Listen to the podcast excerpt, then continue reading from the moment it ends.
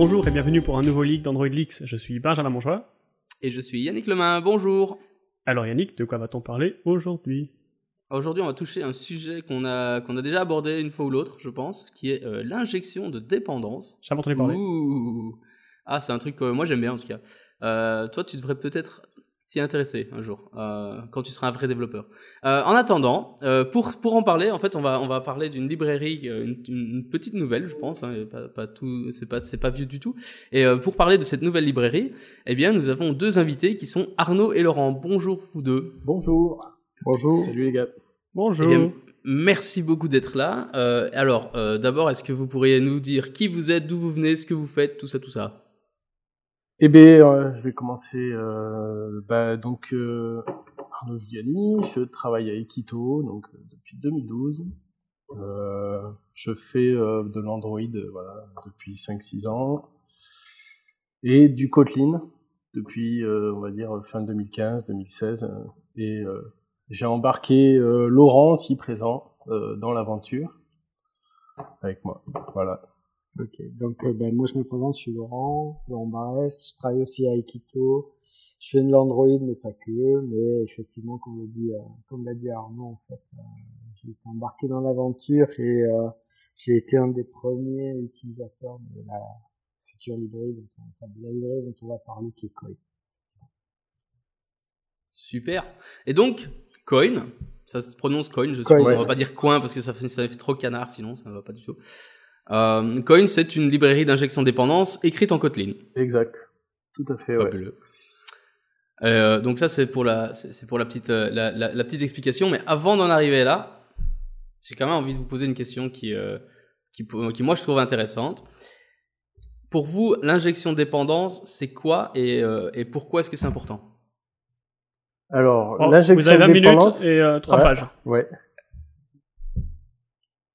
L'injection de dépendance, bah, je pense que euh, Laurent et moi, on vient un petit peu du, milieu industriel Java.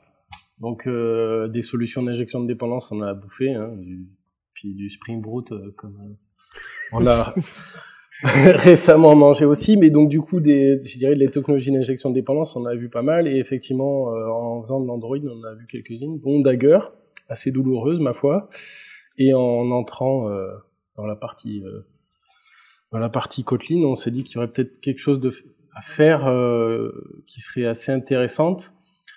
Alors, euh, l'injection de dépendance, c'est un outil euh, qui nous permet de faire du Lego. Je pense que moi, je le vois un peu comme ça, c'est que dans notre quotidien, on fait des composants, on assemble des choses, on assemble des technologies, et in fine, sans ça, ben, on n'a aucun repère pour se dire, bah, ça, je le sépare, euh, ça, euh, ça, je sépare les responsabilités, je sépare euh, telle ou telle couche, voilà, je peux tout faire dans une activité, ça marche, par exemple.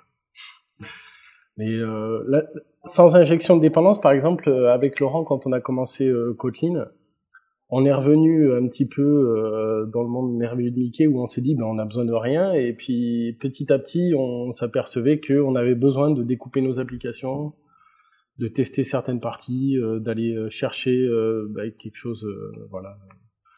Pour découpler petit à petit ben, notre couche UI, notre notre Android avec ce qu'on était en train de faire à côté. Et donc comment le faire?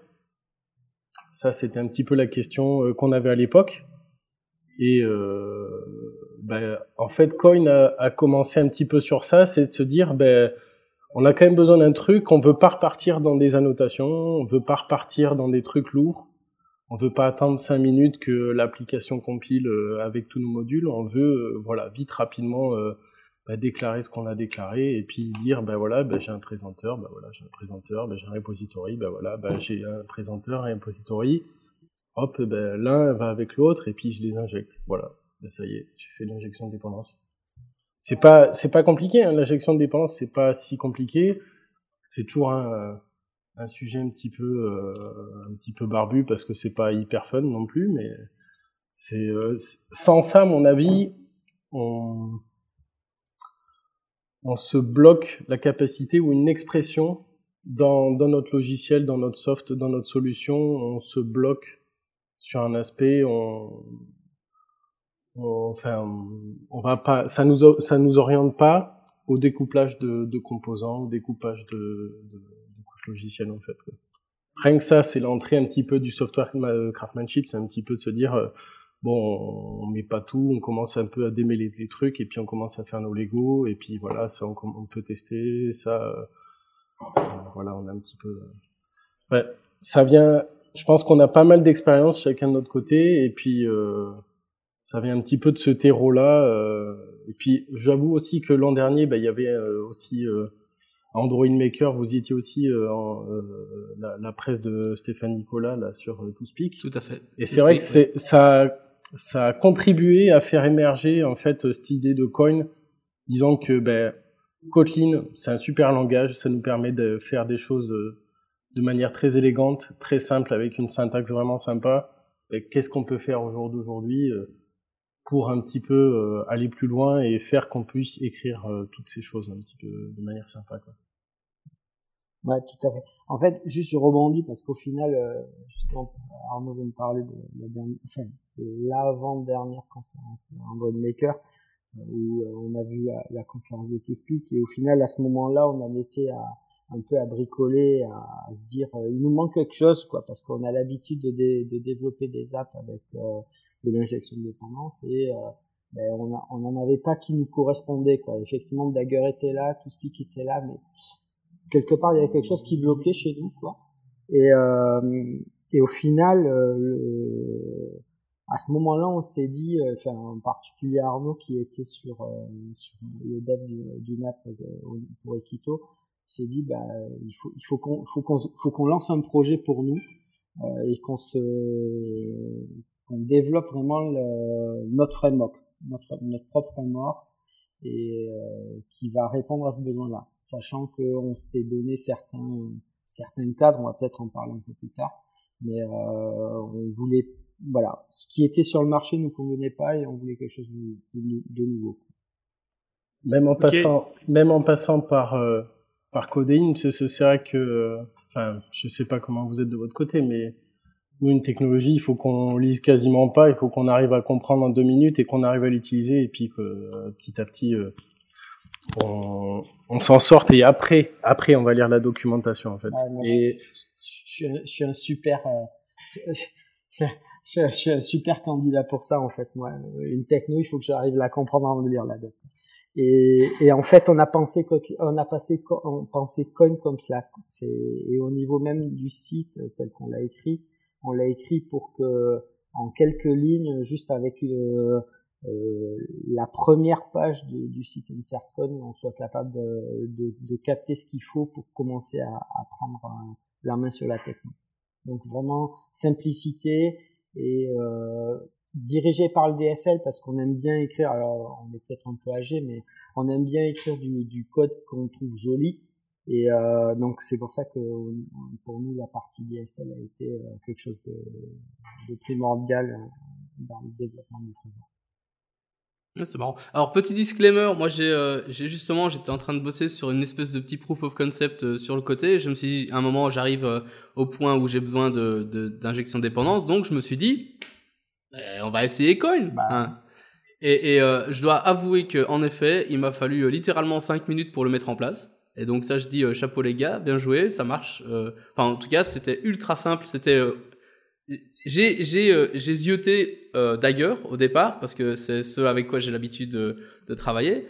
Et puis j'ai commencé à imaginer alors il faut que je fasse mes modules, il faut que je fasse euh, il faut que je fasse euh, la mise en place de tout le bordel, que je crée toutes les toutes les interfaces, que je mette tout ce qu'il faut dans dans Gradle pour qu'il génère les classes et, puis après je me suis dit non, je vais essayer autre chose et puis j'ai essayé Coin et en effet 5 minutes c'était en place et là je dois dire euh, c'était sympathique. Euh, le côté DSL m'a pas sauté aux yeux, pour être tout à fait honnête. En tout cas, j'ai pas trouvé que ça ressemblait fort à une DSL, ce qui moi m'arrange parce que je suis pas un méga fan de DSL en général. Euh, parce que j'aime bien quand même suivre une syntaxe que je comprends et pas une syntaxe qui est inventée par des gens. Euh, et je dis pas ça mal, hein, je dis juste c'est mon c'est mon ressenti général. Souvent quand je vois une nouvelle DSL qui arrive, j'ai un peu du mal à suivre.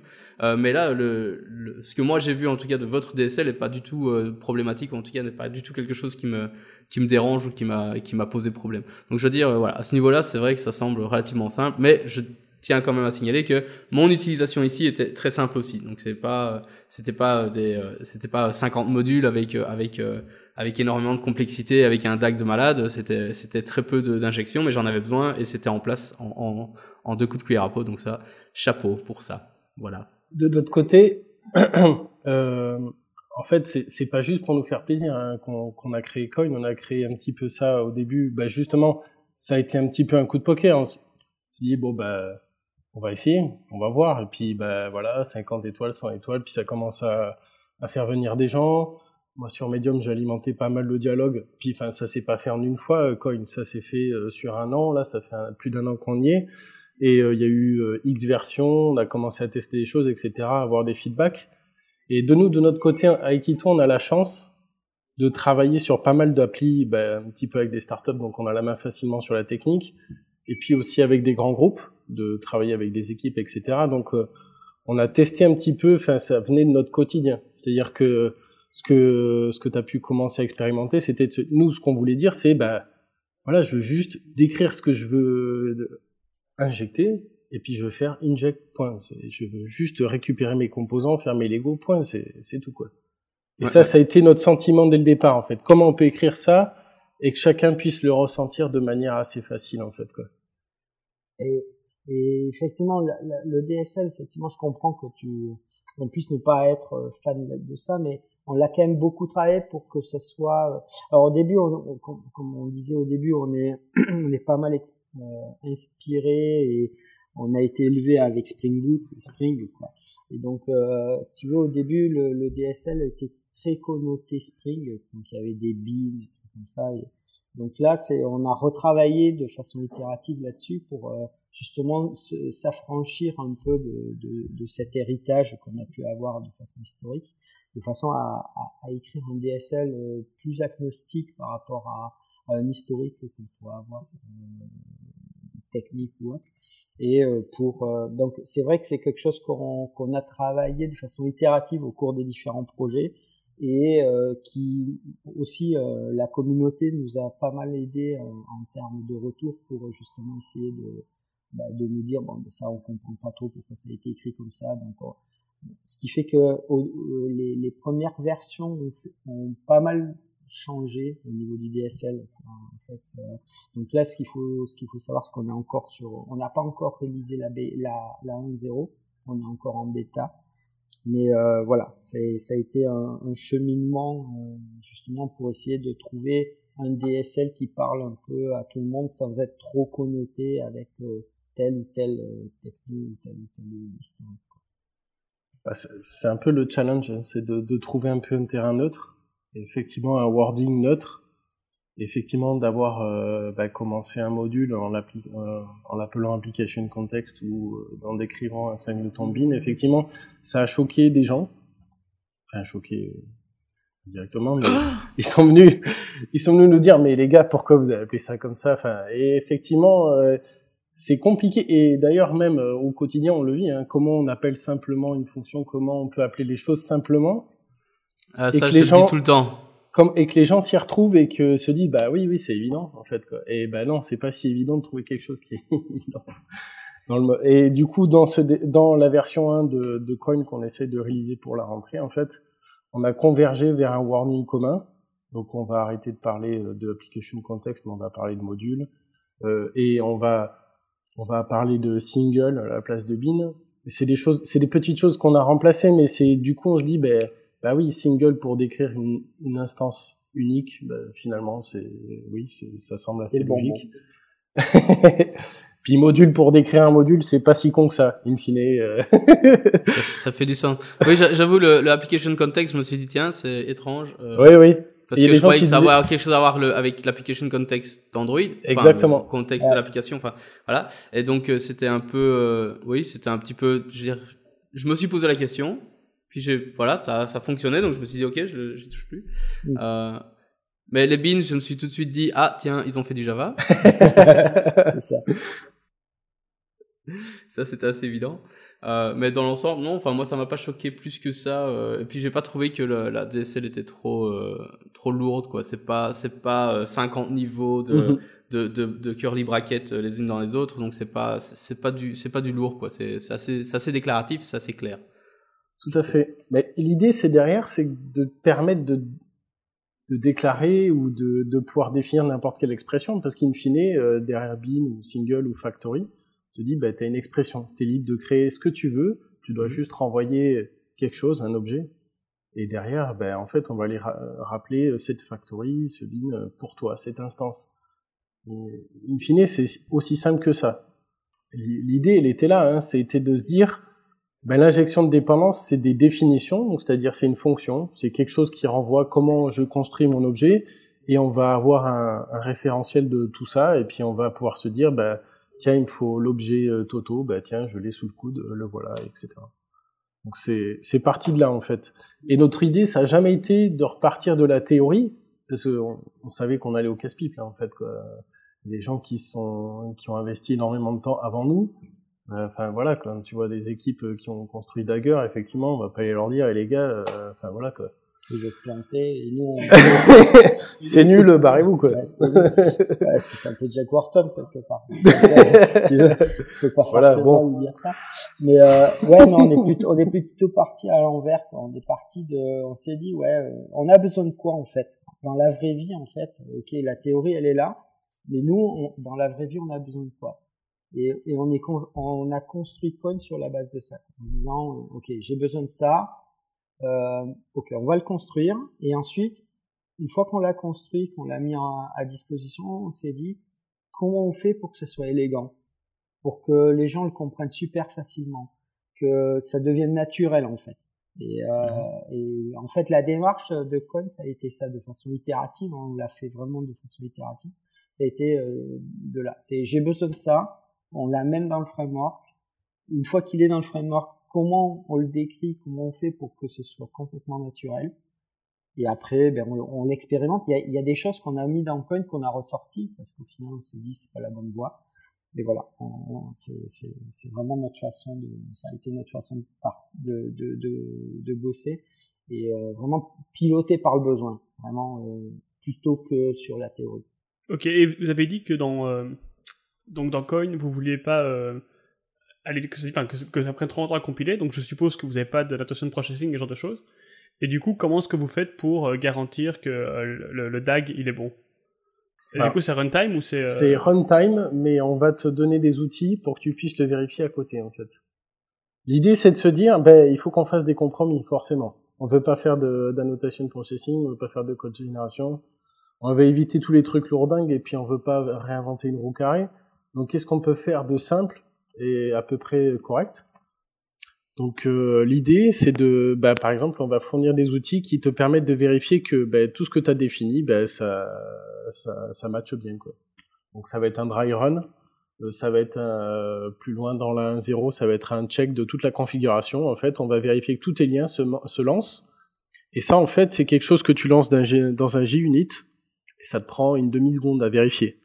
Donc, in fine, si tu veux, par rapport à tes euh, overheads de je sais pas combien de minutes de dagger à chaque fois que tu recompiles la, demi-seconde de JUnit pour vérifier que ton truc est bon, bah, je pense que c'est pas si mal. Et in fine aussi à côté, faut savoir que bah, le DSL de Coin, c'est un DSL euh, Kotlin.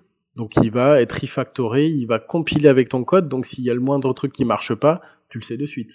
T'as pas besoin de faire euh, trois tours de moulinette pour savoir que, ah, au fait, t'as oublié tel ou tel truc c'est que de toute façon, tu manipules tes constructeurs, tu manipules tes objets, donc ça doit compiler de suite.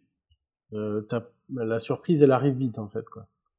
Donc du coup, voilà, voilà comment tu peux, tu peux te parer aux problématiques. Et c'est une chose un petit peu qu'on nous avait un petit peu euh, demandé, c'est-à-dire que c'est sur la partie scaling, quand il y a beaucoup de monde, euh, les gars, comment on fait pour, pour vérifier qu'il n'y a pas quelqu'un qui a oublié une définition ou qui a oublié, qui a fait un trou dans la raquette, quoi. Donc c'est ce genre d'outil euh, qu'on a amené euh, pour, euh, pour aider les gens à vérifier leur configuration. En fait. Ok, et du coup, vu que c'est runtime, est-ce qu'il y a de la réflexion ou pas du tout? Non, non. Comme je t'ai dit, c'est on, on va travailler sur des fonctions, tu définis un ensemble de fonctions, donc c'est des fonctions qui font de la construction, donc on va les jouer et on va vérifier que en les jouant, elles se, elles se matchent entre elles, simplement. Donc, c'est-à-dire que si tu as une définition A qui a besoin d'un composant B, on va vérifier que ton composant B, il est bien là, et que ton composant A, du coup, il peut bien se construire. Tout simplement, en fait, quoi. Et donc, du coup, comment est-ce que ça fonctionne quand tu as des, des, des dépendances euh, cycliques? Là, en fait, on a une pile d'appels. Donc, en fait, quand tu es en train de faire de la résolution, on a une pile d'appels, on empile les appels, on dit, bah, A a besoin de B, et puis si B a besoin de A, on dit, hey, au fait, A, il est déjà dans la pile. Bah, Il y a un problème, les gars. Donc, il y a, y, a, y a un blocage au niveau, au niveau du runtime C'est ça. Exactement. C'est runtime. Ouais, ouais. Ok, ok. Et est-ce que vous gérez aussi les annotations euh, donc de la JSR euh, 330 de mémoire? Ouais, 300. Euh, Donc, euh, at name, des genres de choses? Pas les Non, qualifiers non parce qu'en fait, euh, notre DSL nous permet d'avoir une expressivité. Euh, on- il y avait une réflexion euh, il y a pas longtemps, se dire bon là, est-ce qu'on commence un petit peu à lâcher côté annotation ou pas? Et notre DSL nous permet d'avoir une certaine expressivité.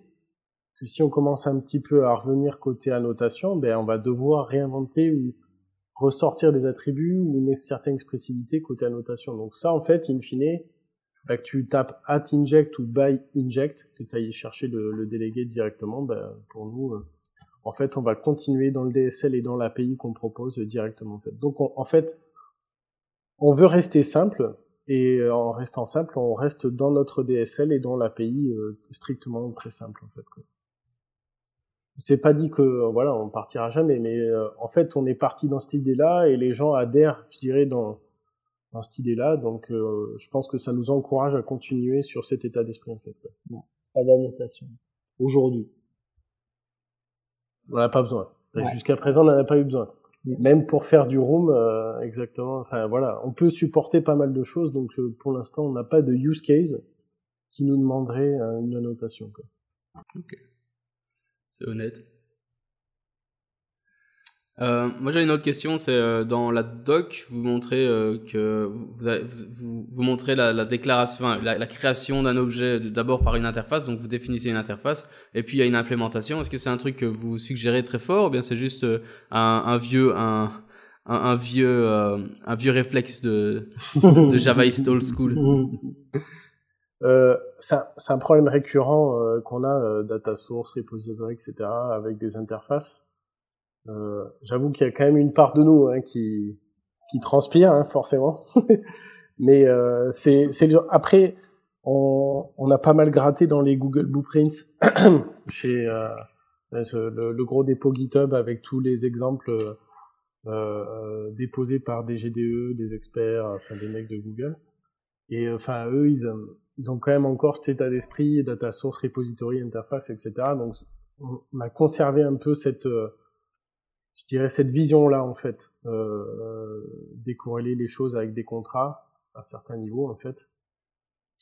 Et en fait, ce qu'on avait vu, par exemple, dans le Codein, c'est que bah, c'était compliqué d'aller binder une interface, c'était compliqué à écrire, quoi. Enfin, moi, j'ai juste envie de dire que, bah, euh, euh, mon implémentation, elle bind cette interface, c'est tout. Et puis, j'ai pas envie d'y passer euh, 10 caractères de plus, parce que, voilà, mon esprit d'informaticien feignant fait que j'ai envie d'aller à l'essentiel et de pas en décrire plus, quoi.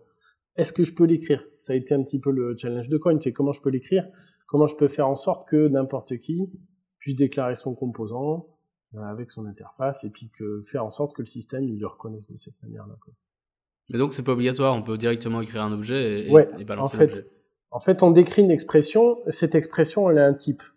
Donc, euh, on peut utiliser directement une interface ou un type, mais en fait, on va pas aller faire d'introspection. On va pas aller vérifier que ton type à toi, il est en telle ou telle interface, parce que là, on commence à rentrer dans l'introspection et puis on commence à faire des boucles de manège pour se dire ah au fait, euh, tu peux euh, peut-être avoir tel ou tel type, etc. Donc non, on fait simple, on fait du déclaratif. Ce que tu déclares dans le DSL, c'est ce qui va être matché, très simplement en fait. Donc du coup, tu déclares que tel euh, tel tel composant il va être de tel type ou il est casté dans tel type, et ben c'est tout. Tu sais que ça va répondre à ce tel type, à, ce type-là. Mais après, on a un opérateur qui s'appelle bind qui nous permet d'a- d'ajouter des types euh, supplémentaires. Hum, Ça peut arriver que, par exemple, pour une implémentation, on ait besoin de récupérer l'implémentation et l'interface. C'est pas souvent, hein, mais euh, eh ben, en fait, on va, on va rajouter, on va pouvoir dire à notre système, enfin à Coin, eh ben, écoute, cette, cette définition, elle, elle va matcher aussi ce type-là en, en supplément. Mais en fait, c'est in fine, dans notre feedback, euh, c'est c'est assez rare en fait. Quoi. Ouais, c'est assez peu utilisé en fait. Au final, euh, justement, le, fait de ne pas imposer que ce soit une interface, de dire ok, c'est une interface ou un objet en fonction de votre background, de ce que vous avez envie d'écrire, euh, vous êtes libre en fait. On n'a aucune, on n'impose rien. Ok, et si vous faites ça du coup runtime, vous avez des problèmes avec les génériques ou, euh, ça va? Enfin, moi, si je bind un truc avec un générique, ça, ça, enfin, si j'en ai un qui bind euh, string et l'autre qui bind euh, integer, enfin, donc un, générique string ou un générique integer, une liste, voilà, prendre un exemple un concret, une liste de string ou une liste d'integer, vous allez arriver à matcher ça au runtime aussi? Pas exactement, en fait, ça va être le bordel, hein, ça, pour être honnête. Hein. on va, on va dire que tu vas avoir deux définitions qui va bind une liste.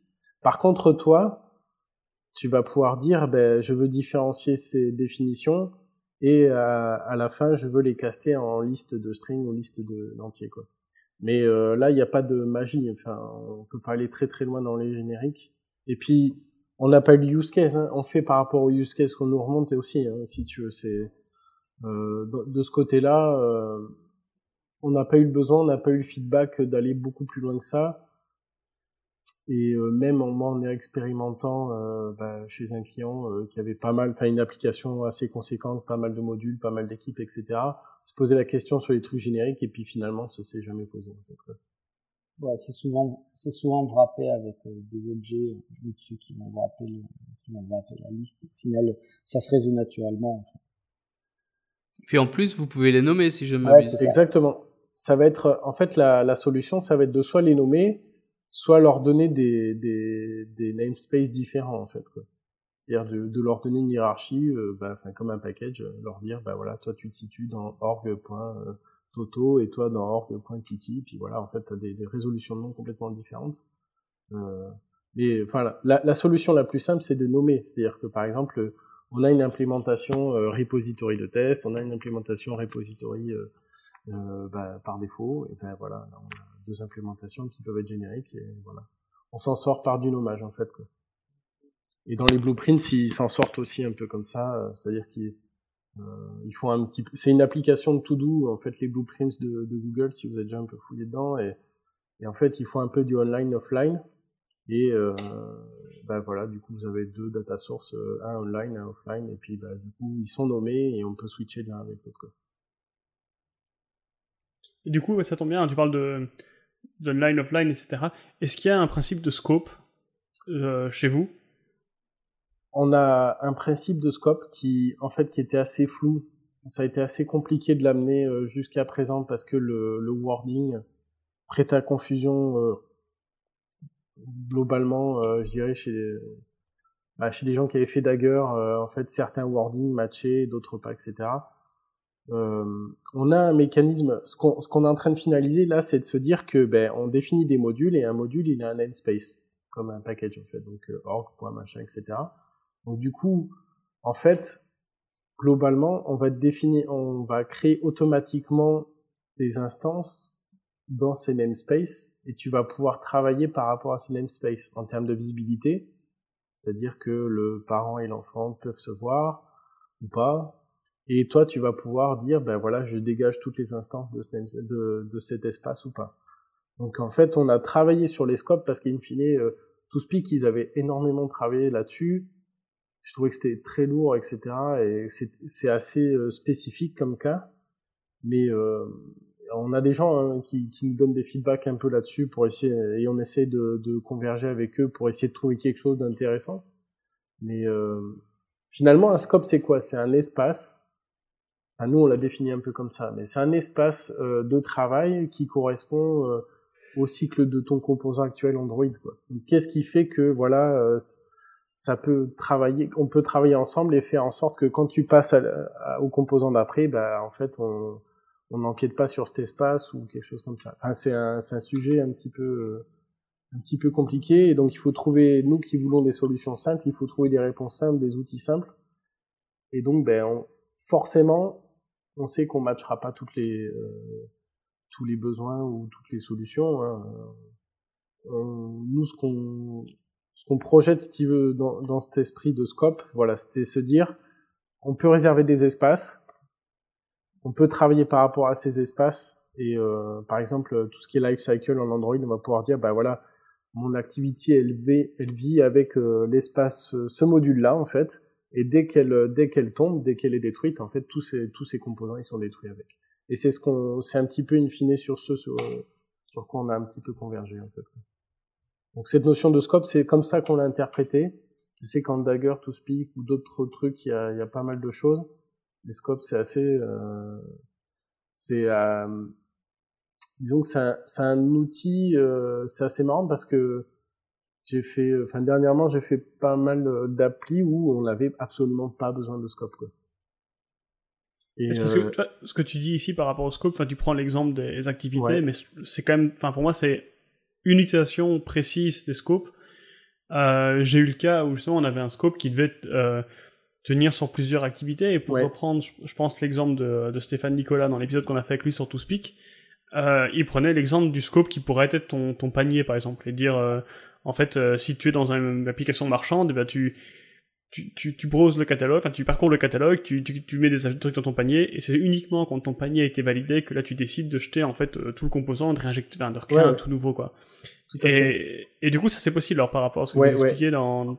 Ouais, tout à fait. Bah, en fait, en fait, c'est on, on, met des fonctions manuelles, c'est-à-dire qu'on a laissé les choses un petit peu manuelles parce que on pouvait pas, euh, euh, enfin, on se sentait pas d'aller dire aux gens ou aux développeurs Android, bah faites comme ça en fait. C'est comme ça qu'il faut faire les scopes.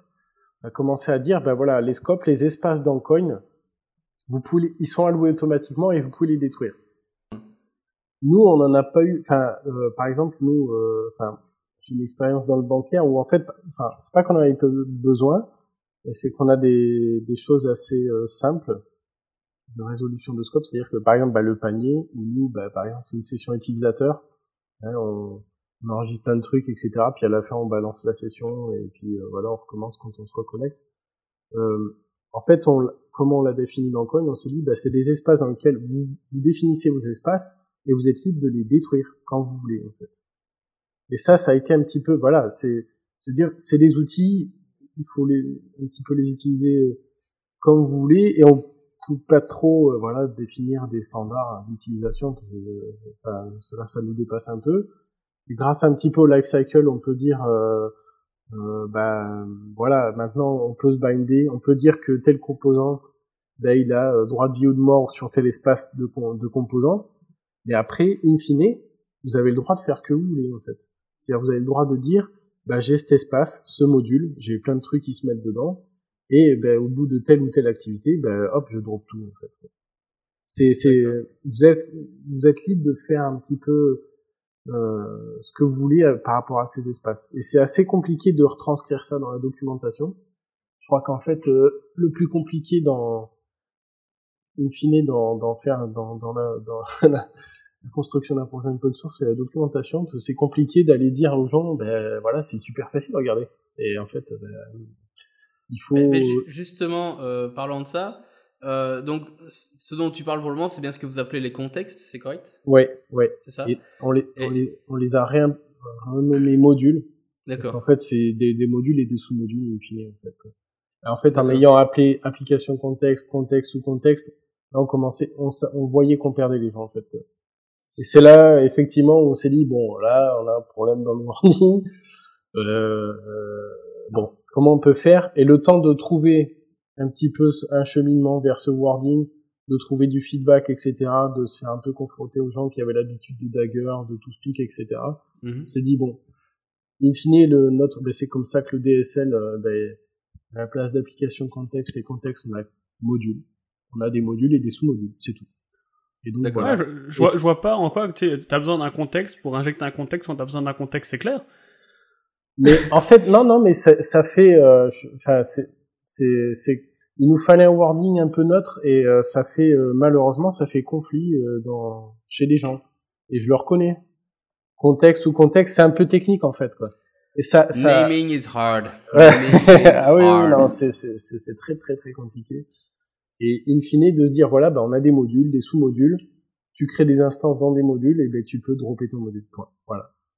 Et c'est ce, c'est ce qu'on on appelle scope, c'est-à-dire qu'in fine, tu peux dire, bah, mon activité, euh, ben voilà, euh, météo. Et elle, elle est bindée euh, au module météo et c'est tout. Quand elle va, elle va dropper, elle va dropper. Et si tu veux un module user session, ben voilà, tu crées des trucs dedans et à la fin, tu lires tout quoi. C'est des bacs, hein, c'est des bacs euh, communicants et avec euh, des, des règles de visibilité en fait quoi, in fine quoi. Donc euh, concrètement, euh, concrètement, donc si on reprend un petit peu, on, on va on va revenir trois pas en arrière. ouais. Donc quand tu crées, quand tu vas déclarer ton module, on va essayer d'utiliser le nouveau terme. ouais, On va utiliser- tu vas tu vas déclarer ton module quelque part, et dans ton module tu vas définir les différents les différents éléments, les différentes définitions des différents éléments que tu peux que qui, qui deviennent injectables. Ça Donc, euh, moi, dans ce que j'ai utilisé, ça s'appelait Bean. Donc, maintenant, ça, a- ça a changé, ça s'appelle Single, c'est ça? Oui, oui. Euh, Ouais, single. ouais. Donc, voilà, en gros, Single, ça devient un Singleton. Je suppose que tu peux aussi créer euh, des, des, des, euh, des instances à la, à la volée, Voilà, qui ne sont pas des singletons, non du coup. voilà, voilà. Donc voilà, donc ça, c'est- pour moi, c'était relativement clair. Et donc, ça, c'est la partie déclaration. Et après, on a la partie injection où dans notre activité, notre classe, notre objet, quel qu'il soit, on va dire, euh, j'ai besoin de euh, val euh, machin chose qui, qui est de type truc, by, inject, C'est ça. et c'est- tout. Et éventuellement, je peux donner un nom si vous aviez nommé, si on a plusieurs du même type avec des noms, etc. Alors, ça, ça moi, ça me paraît toujours relativement clair. Ce qui était moins clair pour moi, c'était justement au niveau des contextes, au niveau des, euh, des sous-modules. Euh, comment est-ce qu'on dit, euh, est-ce que si par exemple j'ai euh, un sous-module 1 et un sous-module 2 dans lequel j'ai, euh, euh, je sais pas moi, j'ai par exemple mon, mon objet météo repository, so- soyons, un- soyons malins. Donc j'ai deux fois des, deux instances, si vous voulez, de, de météo repository euh, dans, dans, dans mes deux contextes différents. Et ces deux- instances-là font quelque chose différemment ou sont connectées sur d'autres services ou que sais-je. Euh, donc ça veut dire que comment est-ce que je fais la distinction Comment est-ce que je dis je veux le, le météo repository de ce contexte-là? Alors, jusqu'à présent, on n'avait pas trop le choix, on était obligé de les nommer parce que on n'avait pas, D'accord. c'était un petit, enfin, disons que on gardait un peu du mou sous le pied justement pour aller vers 7.1.0 pour, euh, pour converger vers une solution. Mais l'idée maintenant, c'est de se dire que c'est quand tu injectes, tu peux dire j'injecte par rapport à un module, un niveau de module, c'est-à-dire euh, org.toto.météo par exemple. Mhm. et dire voilà, t'es dans ton t'es dans ton euh, météo 1 ou dans ton météo 2 et donc du coup t'as la visibilité sur telle ou telle instance D'accord. et euh, ou sinon ben enfin toi soit par le module soit par le nom globalement en fait. et si tu donnes rien on va le faire en global. Et donc s'il y a plusieurs définitions il va dire bah écoute Je sais pas j'ai plusieurs définitions qu'est-ce que je fais? Voilà. Donc en fait et par exemple euh, pour les- pour euh, pour les gens qui font des SDK ou des modules qui doivent être un peu masqués en fait les modules et les sous-modules ça c'est aussi une façon d'aller euh, se protéger dans un espace nos définitions et on va faire des injects par rapport à ces espaces-là en fait. Et comme ça, on est sûr que ben on peut fournir un SDK, une appli ou quelque chose qui peut être utilisé par quelqu'un qui utilise aussi Coin, sachant que nous en fait on fait rien de magique. Derrière, c'est quand même des, de l'injection euh, statique et on va et en, en fait on va séparer un petit peu tous ces modules-là. Donc euh, globalement en fait on va il faut travailler par euh, par module en fait. Tu vas injecter par module ou tu vas injecter par nom.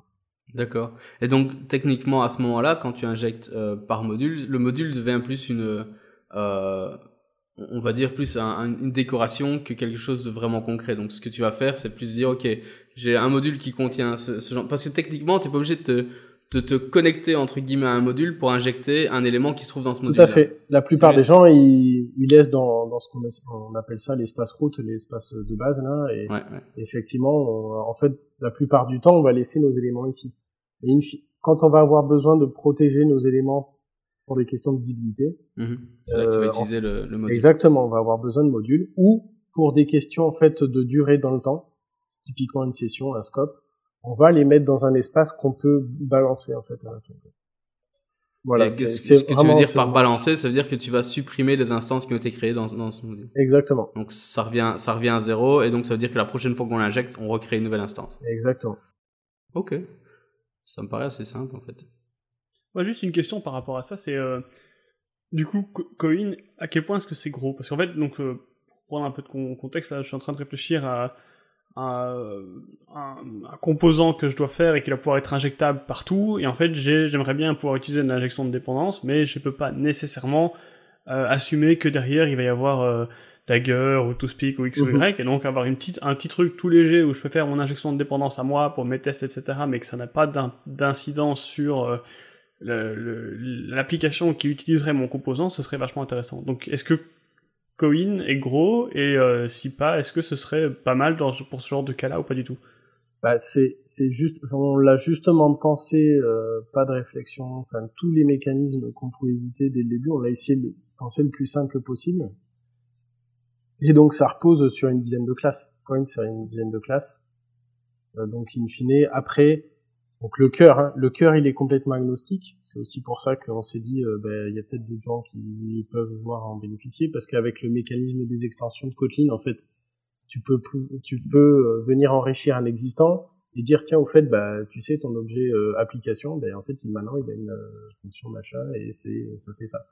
Donc en fait Coin c'est un petit moteur c'est un petit moteur qui est complètement standalone et en fait on vient rajouter des extensions dans Android donc une paire d'extensions qui viennent sur euh, bah, application, euh, application euh, activité, fragments et services, et c'est tout. Et voilà. C'est une paire d'extensions de base, hein, parce qu'après il y a toute la partie view model qui est un peu plus euh, un peu plus conséquente, mais pas pas beaucoup plus quoi. Mais, en fait, c'est des jeux d'extension qui viennent amener ce moteur-là euh, euh, dans, dans ton environnement. Parce qu'in fine, en fait, ben, qu'est-ce qui t'empêche de faire de l'injection statique n'importe où? Ça a été un peu notre problématique, c'est-à-dire, bah ouais, bah, je fais ça n'importe où, n'importe comment. Il fallait quand même un sens, une sémantique dans tout ça. Donc, euh, et se dire, ben, ce composant-là, c'est pour ça qu'on a déclaré un peu une interface qui s'appelle Coin Component, pour dire, cette classe, elle a la capacité de faire de l'injection, en fait. De dire by inject, de dire get, de faire des choses comme ça et pour dire aux gens, mais attention, vous savez que vous avez tagué votre classe coin component, et du coup, vous êtes lié ben, au conteneur. Mais alors, donc pour répondre à ta question, coin c'est hyper, euh, c'est hyper compact, et il n'y a pas de, il y a pas de la librairie, on dépend pas de la librairie réflexion de, de, de Kotlin, donc en fait, on est le plus compact possible euh, qu'on puisse l'être. Donc on est autour d'une dizaine de classes, enfin, faudrait voir. Pas plus de 55 mégas, quoi. Non, voilà, pas plus du giga, quoi. Oh non. Et puis, de toute façon, en RAM, euh, voilà, ça dépend de ce que tu fais euh, derrière en termes d'injection. Quoi. Moi, je fais des objets dans les boucles forts euh, d'Andro, comme d'hab, quoi. comme tout le monde, j'ai envie de dire. Comme tout le monde, hein. Ah oui. Salut Romain. Un, truc que je veux quand même préciser, j'aimerais bien, je veux bien qu'on en parle un tout petit peu, c'est vous avez quand même euh, euh, une, une, un morceau de libre, enfin une, une sous-librairie, je veux dire, pour les tests unitaires. Ouais. Et ça, c'est bien. Moi, je ouais, dis ouais. bravo. Et donc, est-ce que vous pourrez en parler un petit peu Pourquoi bon, J'ai envie de dire pourquoi, parce que voilà, c'est un peu la question qu'on est obligé de poser. J'ai envie de dire, mais surtout euh, comment ça marche? En fait, euh, ben euh, je sais pas quel est votre ressenti des, des tests euh, J'ai chaîne de ça. Android. Euh, je, enfin, Tester, voilà. c'est douter. Tester, c'est douter. non mais non mais du coup euh, la, la, la meilleure la meilleure capacité de test qu'on a jamais eu, ça a été de monter nos TU et de faire de rendre de rendre nos applis headless, bah, quasiment jusqu'au view model ou présenteur en fait quoi. Et et, et ça sans lancer un émulateur ou quoi parce que c'est juste pas possible. Quoi. Donc euh, en fait, euh, la volonté, ça a été de se dire bon, comment on peut essayer de faciliter bah, l'usage de, de coin dans, dans avec Mockito, etc. Et donc, ben, en fait, ben, vous prenez une classe de test unitaire, c'est juste une classe, vous la taguez coin test et ça y est, vous pouvez injecter ce que vous voulez. Et vous pouvez utiliser euh, start coin, vous pouvez faire des load modules si vous voulez recharger des choses. Et l'avantage aussi, c'est qu'on est, euh, compatible, je dirais. Euh, enfin, on est out of the box. Euh, on peut jouer out of the box avec Coin dans les, tout ce qui est Android Instrumental Test. C'est-à-dire que si vous avez Coin qui est embarqué déjà dans, votre appli, et eh ben dans les Instrumental Test, vous allez pouvoir euh, taguer votre classe CoinTest et vous allez pouvoir récupérer vos instances. En fait. Donc l'idée d'une classe taguée CoinTest, c'est qu'on puisse récupérer une instance avec un by inject dans sa classe de test. Donc idéalement, c'est-à-dire qu'on a lancé notre conteneur, on a lancé nos trucs et hop, on récupère nos objets. Et aussi, on peut venir surcharger ce qu'on a déjà écrit avec une partie en mock. Par exemple, euh, eh ben, euh, vous voulez lancer que la partie UI, vous voulez moquer que la, euh, toute la partie service, toute la partie repository, puis vous lancez une partie qui va moquer toute la partie repository, et ça, ça se fait assez facilement. En fait. On va venir surcharger nos définitions, et c'est assez clean en fait, ça se fait assez naturellement. En fait. Super. Ok, moi j'avoue, je suis vendu là. Hein. Moi ça, ça, ça me, ça, ça, ça, ça enfin, déjà ah, ce que je dis avant c'est pas mal, mais là le truc, ça me... je, je, je, vais peut-être me mettre à écrire des tests. ah mais puis je vois, je vois pas ce que tu veux dire. Hein. De toute façon, moi lancer un émulateur, euh, c'est ah pas ma faute si j'ai que 16 Go avec un Core i7. Hein. Euh, par contre, j'ai une autre question, euh, justement, euh, toujours concernant les tests. C'est basé sur Genit 4, je suppose, pas encore Genit 5. Ouais, ouais. On a des gens qui font des tests sous Genit 5 et euh, Ouais, il nous faudrait du temps pour euh, tester. Euh. Eh ben, vous avez intérêt à vous bouger les fesses, s'il vous plaît. Parce que Genit 4, euh, c'est vieux. Hein. Ouais. Et Genit 5, c'est nouveau. Bon, d'accord, ça, mais quand même. C'est dans, les, dans les vieux chaudrons qu'on fait les meilleurs soupes. Eh, eh, eh, eh, ça marche très bien. Ça marche très bien. Mais par contre, du coup, c'est à dire que si, si c'est annoté, je suppose qu'il faut alors utiliser un, un runner spécial pour lancer euh, les trucs. En fait, tu fais un JUnit, tu fais un JUnit standard et tu utilises juste les, euh, la fonction startCoin et voilà, t'as tes, as tes euh, instances coin dans ton JUnit, c'est tout. Quand on fait du mock, si on fait du mock pur, normalement, on devrait même pas avoir besoin de, de, coin, c'est-à-dire qu'on va, vu qu'on a tout fait normalement par constructeur, etc., etc. Normalement, on n'a même pas besoin de, de coin, mais dans il y a des fois où on a besoin de juste euh, réinjecter sur une ou deux couches la partie repo, la partie data source, s'assurer qu'on tape bien sur le sur le back-end avec tel ou tel truc. Bah, ça, ça sauve la vie et ça permet de monter l'appli en partie sans aller jusqu'à l'émulateur. Ça, du coup, tu peux le rejouer euh, sur euh, facilement. Et, et du coup aussi, on a on a testé ça avec Room, c'est-à-dire qu'effectivement, en Android Test, on vient surcharger ta config standard, tu dis, ben, euh, Room, c'est pas le truc de base que j'ai créé, mais c'est la version euh, database in memory. Et ben voilà, tu as juste mis deux lignes en disant, ben au fait, euh, on surcharge la config actuelle avec la config coin avec euh, database in memory, et voilà, ça y est, tu fais du, tu fais du room in memory et tu peux injecter tes DAO, tu peux injecter ta, data, ta database, etc. c'était vraiment pas mal. C'était un peu, c'était notre objet de du workshop euh, Android Maker, euh, de pouvoir montrer aussi euh, qu'on avait cette partie-là et que c'était facile autant de faire du view model, parce que du coup on a un bout de DSL qui est out of the box compatible et branché avec la partie Android architecture, donc côté du modèle, et qu'on puisse déclarer ben, toute la partie view hyper facilement. Ah, parce que ça, autant le, la partie euh, vue modèle non Dagger, c'est pas très compliqué, mais alors, je veux dire, si tu sais pas où trouver le petit bout de code, le pont de soi-même, faut le faire, quoi. Ouais, ouais, ouais. Et c'est toujours pareil, en fait. C'est pour ça que, in fine, on, euh, quand il a été créé, c'est de se dire, bon, c'est pas compliqué tout ça. C'est juste le recréer, le réécrire à chaque fois, et de se dire, bon, mais voilà, quoi. In fine, ben, il faut un petit truc, l'outil ou le petit bout de truc qui nous fait que je peux exprimer facilement mes composants, intégrer mes technologies. Moi, j'ai encore une question bonus. Ouais. Euh, et c'est, enfin, en tout cas, c'est la dernière que j'ai pour le moment. C'est euh, dans la doc, toujours de votre site. à, toute fin de la liste de la référence, il y a un truc qui s'appelle Spark Java. Et je sais absolument pas ce que c'est Spark Java. Alors, Spark Java, euh, c'est pas des copains de Spring. non, c'est des mecs qui, qui ont fait euh, une techno de servlet Java. Bah, Laurent, il pourra en parler un peu plus facilement. Ouais, ouais, ouais.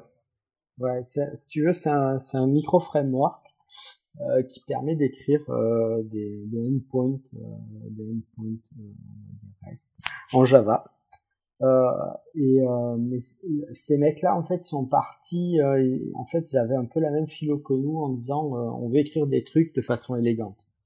Et moi, je suis super fan de leur framework. En fait, c'est ils sont vachement inspirés du de la syntaxe Node.js de Express mm-hmm. et en en trois lignes de code, quoi, ça te fait un serveur qui t'expose une route et qui te fait un service. Bon, ok, un hello world en trois, en trois lignes de code.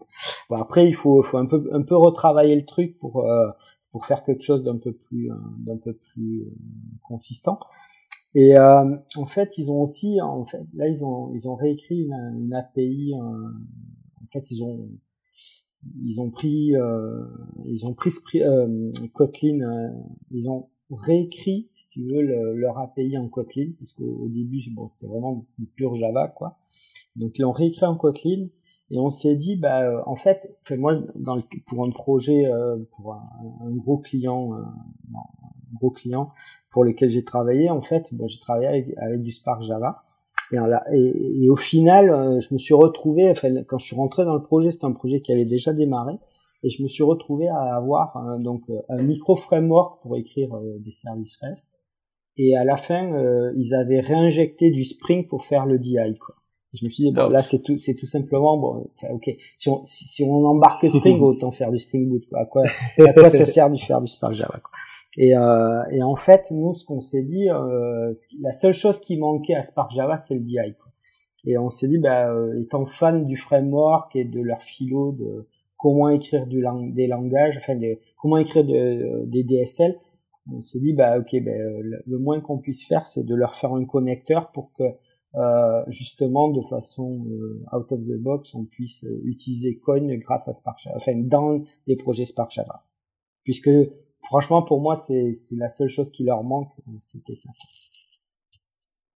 Et du coup, c'est fait alors ou pas? Ouais, c'est fait. Ouais, ouais, t'as ben, as, un, un projet qui s'appelle CoinSpark qui te permet, en fait, en fait, qu'est-ce qu'on a fait de, de plus, c'est que, euh, comme on l'a dit euh, précédemment, en fait, pour pour amener Coin dans un projet, soit tu décores ta classe par rapport à une interface qui est juste une interface marqueur qui est une component, soit euh, on est, on, grâce à, aux, aux, extensions de fonction, on va enrichir une classe de ton framework.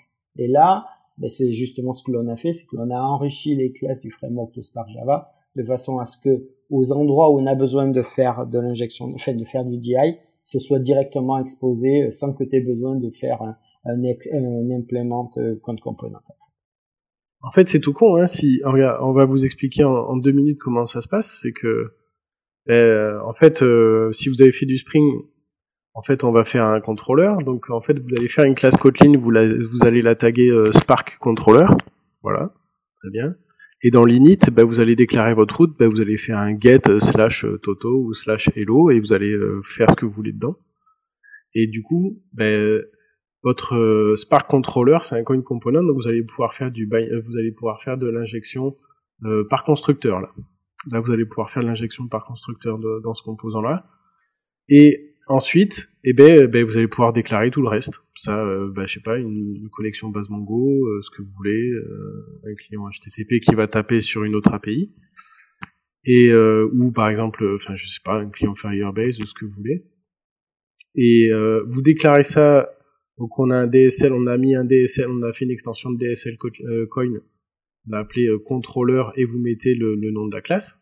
vous faites l'instanciation d'objets et vous faites tous vos objets et voilà, euh, vous faites start. On a surchargé une fonction start qui démarre Spark, qui démarre Coin et en fait on démarre tout le truc. On démarre le serveur, on démarre le conteneur et vous avez rien à faire. Tout est fait par injection de constructeur. Et en fait, en 2-2, vous montez un serveur web. Donc aussi facilement que du Node.js. C'est super cool. Mais écrit en avec un vrai langage. C'est ça. Bon, je voulais pas le dire, mais. ouais, je voulais rien dire, mais depuis tout à l'heure, je me sens insulté là, Node.js par-ci, Node.js par-là. Euh... Euh, mais du coup, ouais, donc ça, ça, soulève un autre point intéressant. Je pense c'est que, enfin, il me semble pas que vous l'avez dit, ou alors ça m'a, ça m'a échappé. Mais donc, visiblement, c'est disponible pas que pour Android, quoi. Ça marche aussi avec euh, n'importe quel framework Java ou enfin la JVM, quoi. En fait, on a on n'a pas fait euh, d'ouverture à Java de suite en se disant bon les mecs qui font du Java ils viendront un jour à Kotlin. Puis c'était pas, il fallait un petit peu faire un focus hein, au début.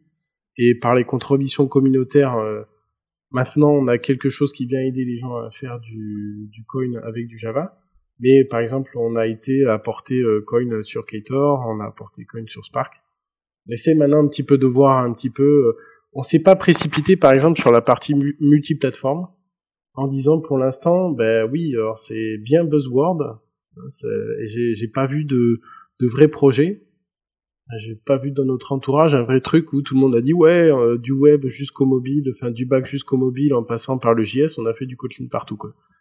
Et donc on s'est dit bon, on reste un petit peu sur les choses pragmatiques et on verra en fonction de des use cases, des feedbacks, parce qu'il y a des gens qui nous disent, euh, enfin on a on a pas mal de feedback, mais euh, faire la différence entre un feedback qui concerne une personne et un feedback qui concerne son personne, il faut arriver à le différencier un petit peu sur la longueur. Donc euh, c'est un petit peu la difficulté pour jauger dans le temps. Mais du coup, on, en fait, c'est pour ça que Coin est complètement agnostique. On peut l'amener partout.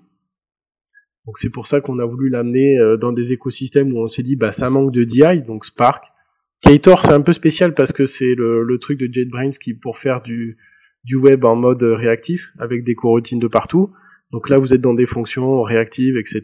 Donc c'est pas évident. J'ai pas l'impression que la philosophie elle était orientée. Enfin nous on est un peu déformé, hein, on va dire ça comme ça par Spring. Euh, pour nous y retrouver un petit peu là-dedans, euh, bah, on a apporté Coin et on a des gens qui utilisent Ktor un petit peu de, de notre façon, mais euh, je, en, fait, on tâtonne encore un petit peu les, les écosystèmes pour savoir si, si ça les intéresse, s'il y a des gens qui continuent à, à l'utiliser ou pas. Quoi. Voilà. Mais du coup, on apporte petite fonction par petite fonction, on apporte l'essentiel, puis on voit, euh, voilà, on essaie de voir un petit peu avec euh, nos feedbacks, les feedbacks des gens autour de nous, euh, savoir comment ils l'utilisent en fait. Puis ça semble intéressant de, venir enrichir le projet de, de, ce qu'ils proposent. Quoi. Justement, moi je travaille sur une app qui est assez grosse, qui a beaucoup de legacy. Tout n'est pas en pas en Kotlin, donc on a on a commencé, enfin ça fait plus d'un an qu'on qu'on rajoute du Kotlin dessus, mais on n'a pas encore transformé toute l'app qui est gigantesque en Kotlin. Et si Ouais. je voulais utiliser euh, donc euh, si je voulais utiliser Coin là-dedans, ce serait un peu plus difficile parce que à cause de toutes les classes Java. Du coup. Aujourd'hui, enfin maintenant avec la coin 1.0, avec coin 1.0, tu pourras essayer parce qu'en fait on a, euh, on va avoir un helper statique qui va pouvoir, pouvoir te faire bah, un private, euh, ta, ta, euh, ton, ta property private et faire un euh, inject ou un get et te renvoyer un lazy, etc. Donc tu, tu seras un peu plus manuel qu'en fait ce qu'on voulait pas au début c'est que bah, en fait les gens qui font du Java ils vont perdre euh, bah, la syntaxe Kotlin et tout, tout ce qui va avec, donc euh, c'est pas l'intérêt. Donc euh, globalement, là, ce qu'on a fait, c'est un helper pour aider à faire de l'injection assez simplement du conteneur Mhm. et aider en fait à dépanner les gens pour aller plus loin en fait quoi. Parce que s'ils sont dans les démarches d'utiliser Coin, c'est que quelque part ils sont en train d'injecter du Kotlin, donc il faut les aider un petit peu à, je dirais, à migrer un petit peu leur existant. Donc euh, Mhm. on peut pas aller trop loin, mais euh, voilà, avec euh, ce qu'on a mis euh, ces derniers temps, avec on a un module Coin Java qui va apporter des helpers pour faire un inject et un get. Et dans tes classes Java, tu vas pouvoir faire ce que tu fais dans tes activités euh, Kotlin en fait. D'accord. Moi, ce que j'ai retenu, c'est le tu pourras essayer. J'aime beaucoup. Le. Et euh, je m'avance pas, mais essaye. Donc voilà. Mais il faut attendre le 1.0 qui va donc sortir. Exactement. Qui va donc Normalement sortir. septembre. On ouvre, Ouais. la, on ouvre la bêta cet été là. On ouvre la bêta cet été. On a besoin de feedback. C'est ça. Euh, comme vous le voyez, la doc c'est assez compliqué, mais donc du coup là on essaye de mettre un petit coup sur la doc pour euh, aider les gens à venir contribuer à la doc, parce que c'est pas évident euh, de, de pouvoir aider ou de pouvoir faire en sorte que les gens puissent contribuer. Il y a pas mal de monde qui a envie de, qui a envie de contribuer, mais donc du coup bah la doc au site etc. Donc du coup la doc elle est par exemple elle est écrite, elle est écrite en ASCII doc, vous allez pouvoir contribuer si on fait des fautes d'orthographe ou autre. Et, et après, ben, le site, on va, le site par exemple actuel, ben, tout ce qui est Getting Started, vous pouvez pas euh, démarrer avec un, un projet GitHub. Là, ce qu'on veut, c'est que vous ayez un lien au moins pour dire, ben, je check out le Getting Started et je l'ai sous la main. Je peux expérimenter, je peux manipuler directement le projet euh, que vous êtes en train de lire avec le tutoriel de démarrage en fait. Quoi. Et ça, c'est le genre de choses qui manquait. Bon, il manquait euh, bah, une documentation un peu conséquente sur toutes les fonctions, mais ça, elle vient, elle va venir. euh, euh, rapidement là. Donc, ce qu'on veut nous pour, cet- pour cet été, c'est au moins donner l'accès à une bêta, avoir des feedbacks pour la rentrée et converger vers quelque chose de stable. Quoi. Converger vers nos fonctions euh, principales. Quoi. Cool. Enfin, ouais. C'est vrai qu'on a amélioré pas mal de choses. Hein. C'est vrai qu'en un an, on a appris. On a appris, on a eu pas mal de feedback, donc c'est c'est assez cool de, de voir tout ça, euh, de voir que in fine euh, on en parle. Et, et ben, donc du coup, on essaie de converger sur ces choses euh, assez simples et de faire en sorte qu'elles se- qu'elles restent simples. Quoi. Pas évident toujours. C'est sûr. simple, c'est dur. Ouais, tout à fait. Ouais. Le, le but, c'est effectivement de pas trop se disperser. Et, et c'est aussi euh, peut-être ce qu'il y a de difficile dans, dans un projet open source, c'est qu'il y a, y a pas mal de, enfin, on reçoit pas mal de, de sollicitations de personnes qui qui voudraient voir telle ou telle chose implémentée pour implémenter soit un besoin, soit un buzzword, comme disait Arnaud euh, sur la partie euh, euh, multiplateforme. Aujourd'hui, euh, on lutte pour essayer de, enfin, de garder le de garder le framework le plus simple possible et le plus focus possible. Et euh, tout en restant pragmatique. En fait, on est vraiment guidé par on est vraiment guidé par les use cases, euh, les, vrais use cases métiers, quoi. Mais, du coup, voilà, vous, vous parlez de trucs à implémenter, de choses comme ça. Est-ce qu'il y a à l'heure actuelle des limitations justement à Coin? Qui, qui, vont soit être adressées ou qui ne le seront peut-être même jamais parce que voilà, c'est une décision de part à la simplicité du, du framework. Quoi. En fait, on va rester simple. Tout ce qu'on vous a décrit, ça reste simple. Tant que vous êtes, euh, enfin, vous êtes libre de pouvoir essayer d'exprimer tout ce que vous voulez avec. Si vous sentez que vous n'êtes pas en capacité d'exprimer ce que vous voulez avec, ben, on matche pas votre besoin. Mais euh, on préfère matcher 80% que 100% des use cases. Euh, pour nous, on s'est dit, ben voilà, 90% de notre temps on passe sur ça, et c'est sur ça qu'on a besoin euh, de factoriser notre expérience, de faire quelque chose, de proposer un truc hyper simple, et puis voilà. Euh, dans les limitations, euh, bah, c'est sûr qu'on ne préviendra jamais euh, bah, de, de conception. Enfin, je veux dire que Coin aide à la conception, mais c'est pas pour autant que euh, ben voilà, on va empêcher euh, que vous ayez des références euh, ben, vers une activité dans un présenteur et vous fassiez des leaks ou des trucs comme ça. Quoi. Là, euh, on a des best practices, des façons d'utiliser. On essaye euh, de monter un petit peu des, des guidelines. c'est un peu long à mettre en place parce qu'il faut toute une appli, démontrer que nous, on pense à un MVP un peu comme ça, on l'a décrit un peu comme ça et que c'est comme ça qu'on l'exprime dans Coin. Euh, par rapport à tout ce qu'on a vu. Du modèle, c'est un peu pareil, etc. Euh, euh, on n'a pas parlé, par exemple, on peut avoir des arguments d'injection. C'est-à-dire que quand vous faites un inject, vous pouvez passer un objet, un paramètre, qui va être passé à l'appel euh, de, de l'injection de votre, de votre instance. Donc typiquement, plutôt que d'appeler, par exemple, on va dire un présenteur, plutôt que d'appeler présenteur plus tard avec euh, un, un, identifiant euh, avec, dans, dans, une fonction de, de votre présenteur, ben vous pouvez appeler directement votre présenteur à, à, la construction. Donc dans son constructeur, vous pouvez lui dire ben, l'identifiant, je te le passe directement au constructeur.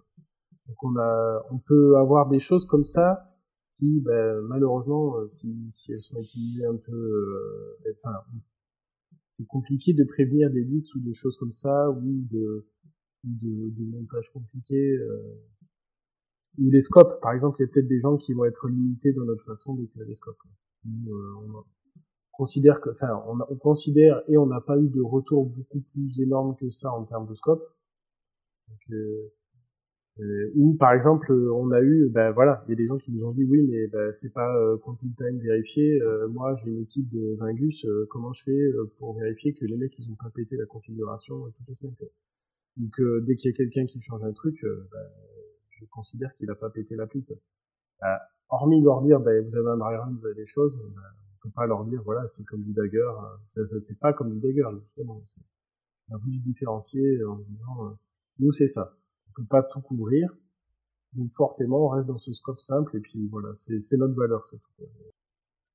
Ceci dit, enfin, le truc que tu disais avec le fait de rajouter un test unitaire relativement facilement qui va vérifier ça, a priori, si t'es pas complètement débile, avant de mettre en prod, tu vas quand même lancer tes tests unitaires. Donc, a priori, le truc, tu l'as attrapé. Ouais. Alors après, si ça pète en dev, euh, bon bah voilà, c'est pas très très grave. Donc, je pense franchement, sans déconner, je pense que c'est super malin de votre part, et euh, surtout, c'est euh, ça répond aux besoins, quoi. Donc, euh, voilà. Après, je pense que là où ça a peut-être un petit peu moins euh, truc, c'est peut-être au niveau performance. Je suppose que voilà, tout faire en runtime, ça veut dire qu'il y a quand même probablement, euh, allez, au, un, dans un code boot, tu vas sûrement avoir un, un, petit hit par rapport à un truc qui est, euh, ouais, et encore, qui est déjà calculé. En fait, quoi, mais... tout est lazy en fait. Donc c'est à toi, tout est lazy, c'est-à-dire que rien n'est démarré, on fait qu'analyser les choses. Enfin, on va juste lire ce que tu nous as donné. Et après, c'est toi qui vas gérer la manière dont tu vas venir bah, commencer à construire tes choses. Si tu veux prendre un thread background pour commencer à dire, bah, je charge mon cache TTP, mon retrofit, mon tout mon machin, puis je fais un appel machin, etc. C'est toi qui peux le faire, en fait. C'est sûr que, enfin, in fine, on va avoir un temps de chargement euh, au démarrage, mais on n'a pas un temps énormément plus compliqué que tu me demandes euh, le repository météo, je vais chercher dans ma liste est-ce que j'ai le repository météo. Donc in fine, la complexité elle est là. Donc, euh, en fait, on par... la le, le, chose qu'on peut nous reprocher, c'est peut-être la volumétrie, mais euh, dit même avec une dizaine de modules, là j'avais une grosse grosse application bancaire avec une dizaine de modules, de modules, euh, bon, c'est pas, c'est pas, c'est pas, enfin, on n'a pas besoin de performance non plus, quoi. Pas dans le jeu vidéo, on va dire. Mais, voilà, je pense que ça, ça se, ça se pèse aussi, tu vois, ça se compare. Je sais pas quelle est la nécessité de performance, etc. Je sais pas où tu peux positionner le curseur, quoi. Et du coup, tu dis ça, ça se compare. Vous avez fait des tests? Vous avez éventuellement euh, fait une app avec, euh, je sais pas moi, une dizaine de modules en Dagger en... et en... en Coin, pardon. Et du coup, vous regardez un petit peu, voilà, euh, euh en, en, termes de compilation, ben, on gagne autant. En termes de, après, en termes de lancement, on gagne autant. Est-ce que c'est des trucs que vous avez fait éventuellement ou? On s'est pas lancé dans le benchmarking parce que faut trouver le temps, trouver le temps et les, les applications qui nous permettent de le faire. Euh, après, tu dors 8 heures par nuit, non? T'as plein de bah, temps. Oui, voilà, c'est ça. Oui. c'est sûr, on est payé pour ça, pas de souci. euh, non, ouais, c'est. Euh, bah, par exemple, ouais, j'avais imaginé un peu faire, enfin, voir si on pouvait faire de la génération de code ou quoi, pour essayer de générer des applis ou des dizaines de modules, mais enfin, on est de l'ordre de la milliseconde, quoi. C'est pas, on n'est pas de l'ordre de 50 ou 100 millisecondes pour faire un appel, quand même. Donc, euh, c'est quand même. Ah, mais euh, c'est surtout la construction du DAG en fait que je pense que tu vas avoir un, un impact. La consommation, j'ai pas compris. La construction du DAG en fait, donc de vérifier, enfin, lire le truc, parce qu'au final, ouais. je me doute bien que récupérer l'objet, bah, comme tu dis, c'est lazy, euh, c'est un peu comme, enfin, même principe que Dagger, quoi. mais le fait du coup de devoir vérifier tout ce truc-là, c'est, enfin. On le vérifiera pas, on le vérifiera pas au runtime. Enfin, on va lire tes trucs et après, on va dire, tu vas nous dire, tiens, je veux tel truc et là, on va dérouler les fonctions. Donc c'est euh, euh, le data source qui a besoin d'un repository, qui a besoin de trucs, et là on déroule la pelote euh, pour voir euh, qui a besoin de quoi en fait. Et on laisse on laisse l'univers se créer, enfin on, on, déroule le graphe en fait. On n'a aucun, on va pas aller analyser ou préanalyser les choses en fait. On lit les définitions, c'est-à-dire qu'on sait que tu as tant de définitions, et c'est tout. On, on, fait que lire des, des informations pour, pour savoir qu'on est prêt à construire tel ou tel truc, mais derrière, lorsque vous écrivez, c'est que des fonctions et elles sont même pas exécutées. On a des fonctions sous le pied là, prêtes à être envoyées. Quoi. Donc, après, pour être voilà, pour être honnête en termes de benchmark, on en a pas fait, on peut pas comparer aujourd'hui. Euh, après, euh, voilà, je je sais pas, je, on n'a pas été dans le cas ou dans le besoin euh, ces derniers temps. On nous a pas poussé le besoin pour nous dire euh, voilà, est-ce que vous avez des benchmarks? De notre côté, on n'a pas eu trop le temps non plus, et puis euh, donc du coup, ben, Ouais, donnes un peu de temps. bah, bah, justement, euh, euh, pour en arriver là, euh, vous cherchez des gens pour vous aider? On est ouvert, ouais. ouais, ouais. Ok, donc en gros, GitHub, c'est le, c'est the place to be. Exactement. Euh, en fait, euh, on est, on essaye d'être complètement ouvert sur GitHub. Tout notre, ben, on, vous pouvez regarder notre GitHub. on utilise le, le Kanban GitHub, etc. pour pour avoir un flow d'acceptation, d'analyse des trucs, etc. Puis en fait, tout est ouvert, toutes les discussions elles sont que sur GitHub en fait. Donc euh, on essaye un peu de s'inspirer, euh, je dirais, euh, des, gros de l'open source qui sont assez ouverts là-dessus. Et puis euh, on a des, des, je dirais, des, copains qui, bossent à droite à gauche dans ces projets-là, donc ils ont, on a des retours. Et on s'est dit, bah, c'est une bonne façon de bosser. Et puis c'est assez franc, et puis au moins on discute directement avec les gens, et ceux qui ont envie de contribuer, ils contribuent directement, et puis on leur dit oui non, on leur dit bah ouais super, euh, fais-le comme ça, et puis voilà. Quoi. Au contraire, on est super open pour euh, pour que les gens contribuent, et ben enfin ça a été même assez perturbant parce que ben on se dit mince, on met on met des sources en ligne et les gens les lisent. et du coup, juste pour avoir une idée, la licence c'est quoi? C'est de la page 2. Ok. Je sais pas si pas méga réfléchi non plus là-dessus, mais on s'est dit bon, euh, les trucs. Globalement, qui fait quoi? On a dit plouf plouf. Ah, on va faire comme eux. Je ferai donc- probablement pareil. hein. Je- Ouais, c'est ce que- ce que j'ai fait aussi. Euh, bah, du coup, vous avez donc voilà, donc le message est où vous lancez, vous cherchez des contributeurs, c'est sur GitHub, Ouais. c'est à page 2, euh, c'est un projet qui est cool, etc. Mais du coup, voilà, bon, les gens veulent se lancer. Que- quel avenir du coup pour Coin? Parce que donc, pour l'instant, on a parlé beaucoup de 1.0 qui va renommer euh, beaucoup, essayer de clarifier un peu le, Ouais, les choses pour retirer un peu le mot contexte partout. Ce qui est pas exactement. L'idée mal. 1.0, c'est de converger et de, de, et de converger vers l'ensemble des idées qu'on a et de, de fixer, euh, voilà, euh, tous les use cases qu'on a euh, là-dessus autour des tests, enfin améliorer un petit peu, euh, finir de, de, de sur nos propositions de valeur. Après, on va consolider autour de ça, on verra. Enfin, déjà, on a toute la partie Android X qui nous fait un peu le bazar parce que entre les packages, les versions en alpha de partout, voilà, voilà. Donc euh, là, déjà, ça va limiter un peu le film, la partie Android X. Du coup, ça nous oblige à avoir une partie Android normale avec le support jusqu'à 27-28 et euh, Android X qui part en alpha, je sais pas combien, etc. Voilà. Euh, Alpha 3. Ouais. Donc euh, euh, on teste euh, et puis après voilà on est ouvert euh, on est ouvert euh, à, tous les gens qui ont un projet open source qui veulent essayer d'intégrer euh, Coin euh, on peut les aider euh, soit ils viennent contribuer soit on les aide à venir à comprendre comment Coin fonctionne et comment ils peuvent se l'approprier pour faire des extensions pour eux parce qu'in fine Coin le moteur il marche il suffit d'amener ce moteur dans, dans son existant pour, pour utiliser les fonctions pour son framework. Ok, donc, donc à l'avenir, on pourrait imaginer plus de d'extensions alors, un peu euh, le même principe que ce qu'a fait avec les, les, les live data alors, ou Ouais. euh, les view modèles pardon, je veux dire, et- Ouais. et, puis imaginer plus d'extensions dans ce style-là alors. Exactement. Bah, on va suivre un peu les tendances autour de d'Android, c'est sûr, parce qu'effectivement le groupe de notre écosystème euh, il est Android, et on va voir euh, bah, quels sont les usages, etc. On a un petit peu résisté euh, à tout ce qui était euh, bah, ouverture sur d'autres frameworks, style euh, bah, voilà euh, tous les trucs, la Viper, machin, etc. On a dit bon, attendez les gars, euh, on a que 24 heures déjà, si on peut dormir un peu et bosser de temps en temps sur Coin, on, on va y arriver. Mais euh, on verra, euh, voilà, c'est après, c'est en fonction. euh, déjà, on stabilise tous nos besoins, nos trucs, etc., etc. Puis après, on va voir un petit peu, on va reprojeter au-delà, euh, je dirais, euh, en fonction de qui est intéressé en termes d'écosystème. Par exemple, il y a tout ce qui est outil de test, il y a Spec, on n'a pas encore bien tranché sur si est-ce qu'on intègre Spec ou pas. Mock, euh, enfin, il y a d'autres frameworks autour de Kotlin qui, qui un peu. On se demande, on sait pas trop, euh, voilà, est-ce qu'on l'intègre, on l'intègre pas, est-ce qu'on laisse euh, la personne qui l'a proposé euh, le maintenir avec notre aide. Enfin voilà, c'est quand même assez. C'est pas évident toujours de s'organiser en termes de contribution et d'organisation parce qu'après, in fine, il faut qu'on fasse marcher le truc et qu'on le publie. Et que- Tout à Ouais. fait.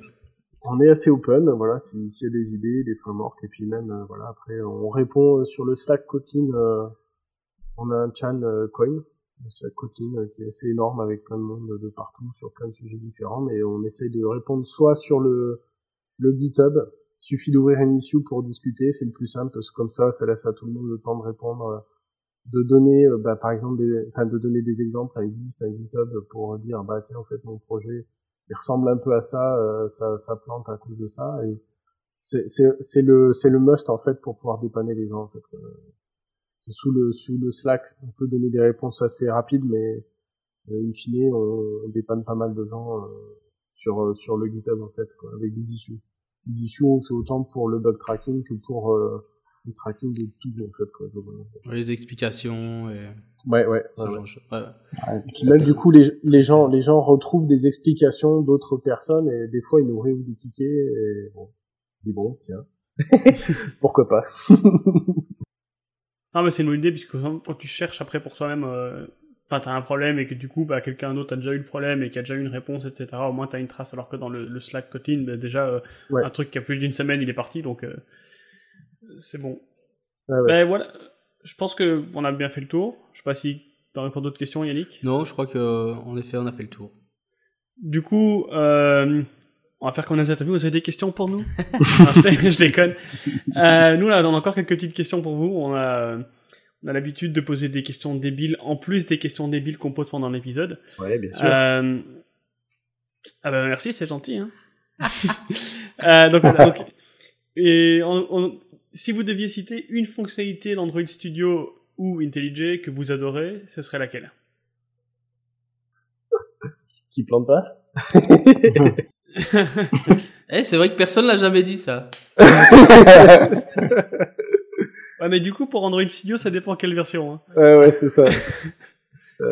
C'est pas faux. Euh, ouais, plus moi, en ce moment, je suis beaucoup sur la 3.2 à jongler un peu. euh. T'as osé le 3.2 Enfin, moi, après, après euh, le- la migration vers 3.1 qui était hyper chaotique, j'avoue que ça, ça m'a refroidi, quoi.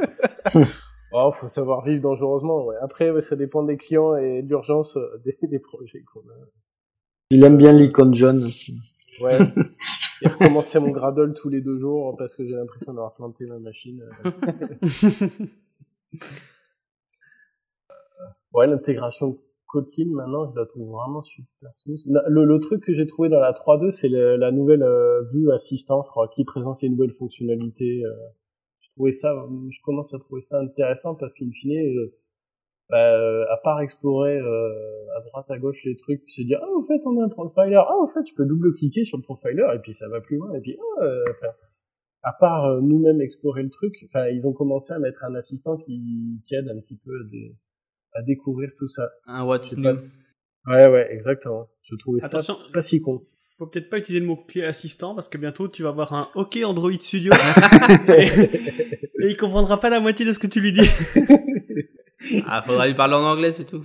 Ouais, ouais. Ou en, ou en Après, espagnol. Mais du coup, c'est intéressant, je, je savais pas du tout qu'ils avaient rajouté ça, donc euh, Si, si. merci pour l'info. C'est mignon, Ouais, il, y a, ouais, il y a bah. même des images dedans et tout.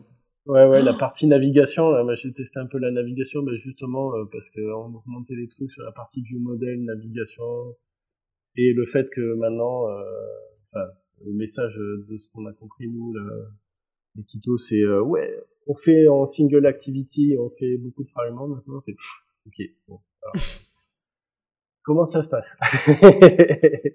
Et puis voilà, voilà, avec des librairies en alpha de partout, savoir un petit peu comment marchent les outils, euh, préparer un peu le terrain.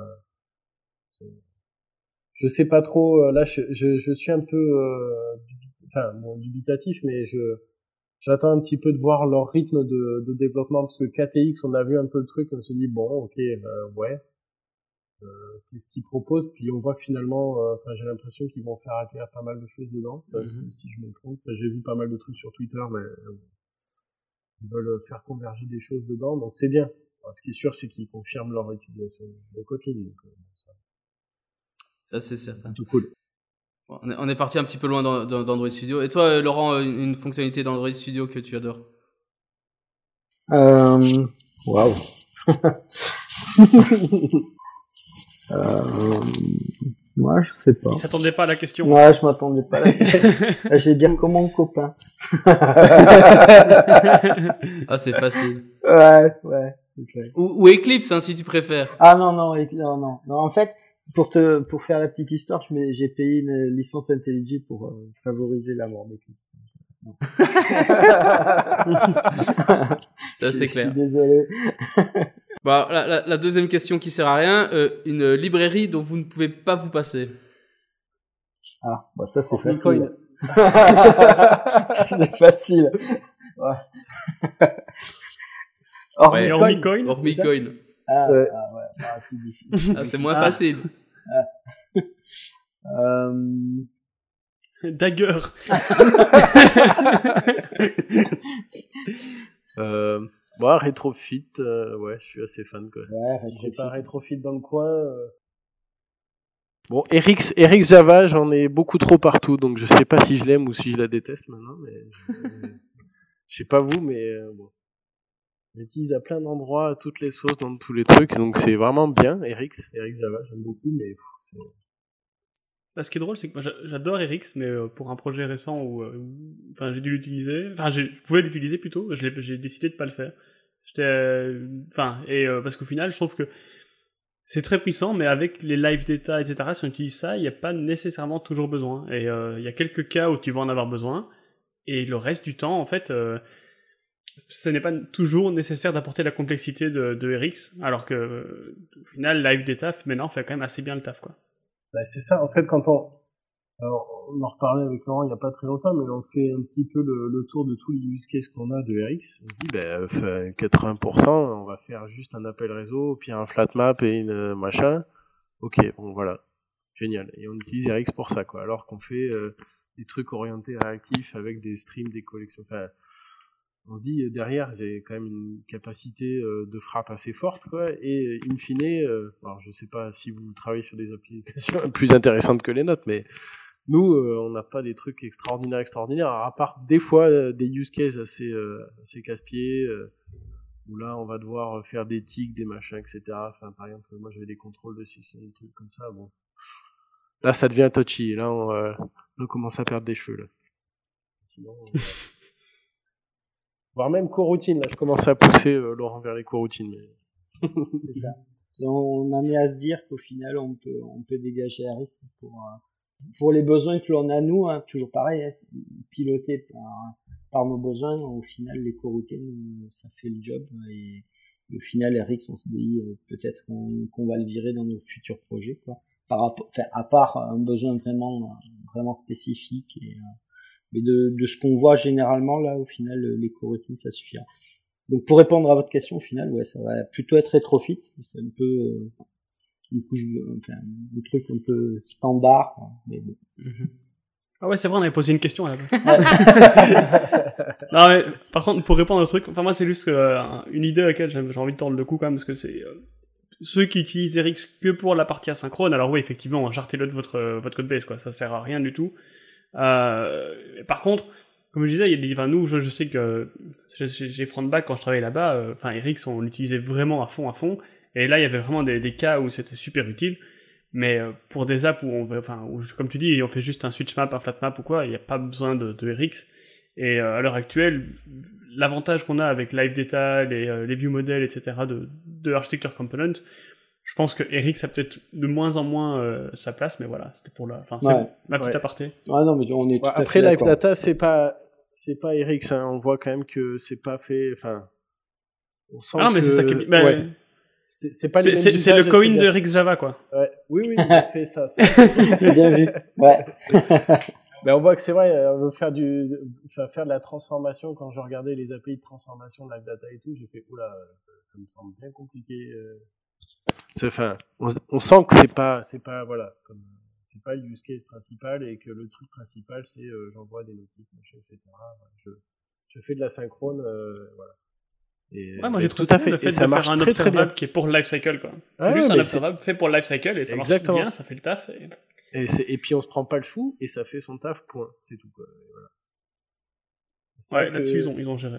Ouais, ouais, c'est vrai que c'est, bah, euh, ouais, ouais, c'est clair que ce, ce couple-là est vraiment tip top, quoi. Là, ils ont- C'est pour ça qu'ils évangélisent bien aussi là-dessus, mais c'est vrai que c'est super, euh, super composant qu'ils ont sorti. ouais. Bon, ben, on vous remercie d'être venu faire un épisode sur RX Java. Euh... Bah, merci.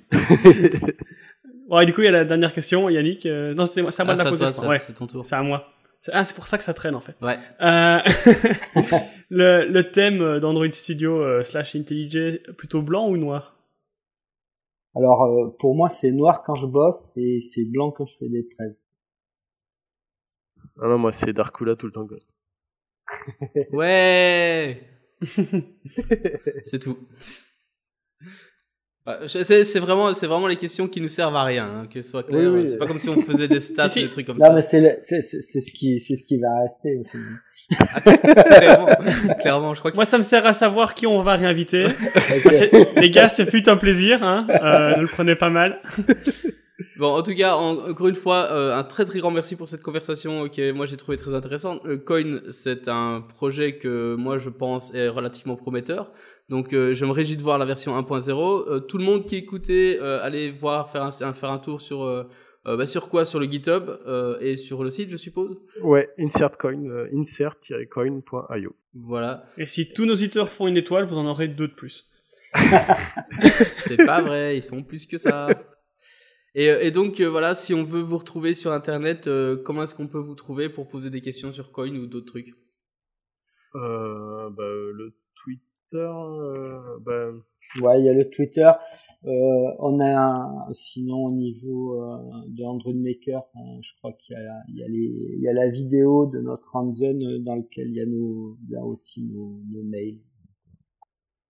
On a une page contact sur, euh, sur insertcoin.io. Comme ça, vous pouvez même soit passer par Slack ou par mail, si vous voulez, si vous êtes un peu plus old school.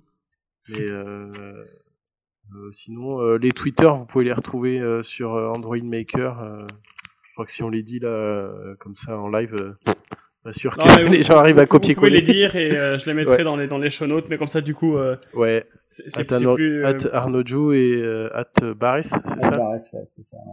Et Sur Twitter, c'est le plus simple. Ouais. Twitter, c'est le plus simple. On y est, on on y est tous les matins dessus. Donc, euh, si vous voulez nous avoir, euh, balancez un tweet. quoi.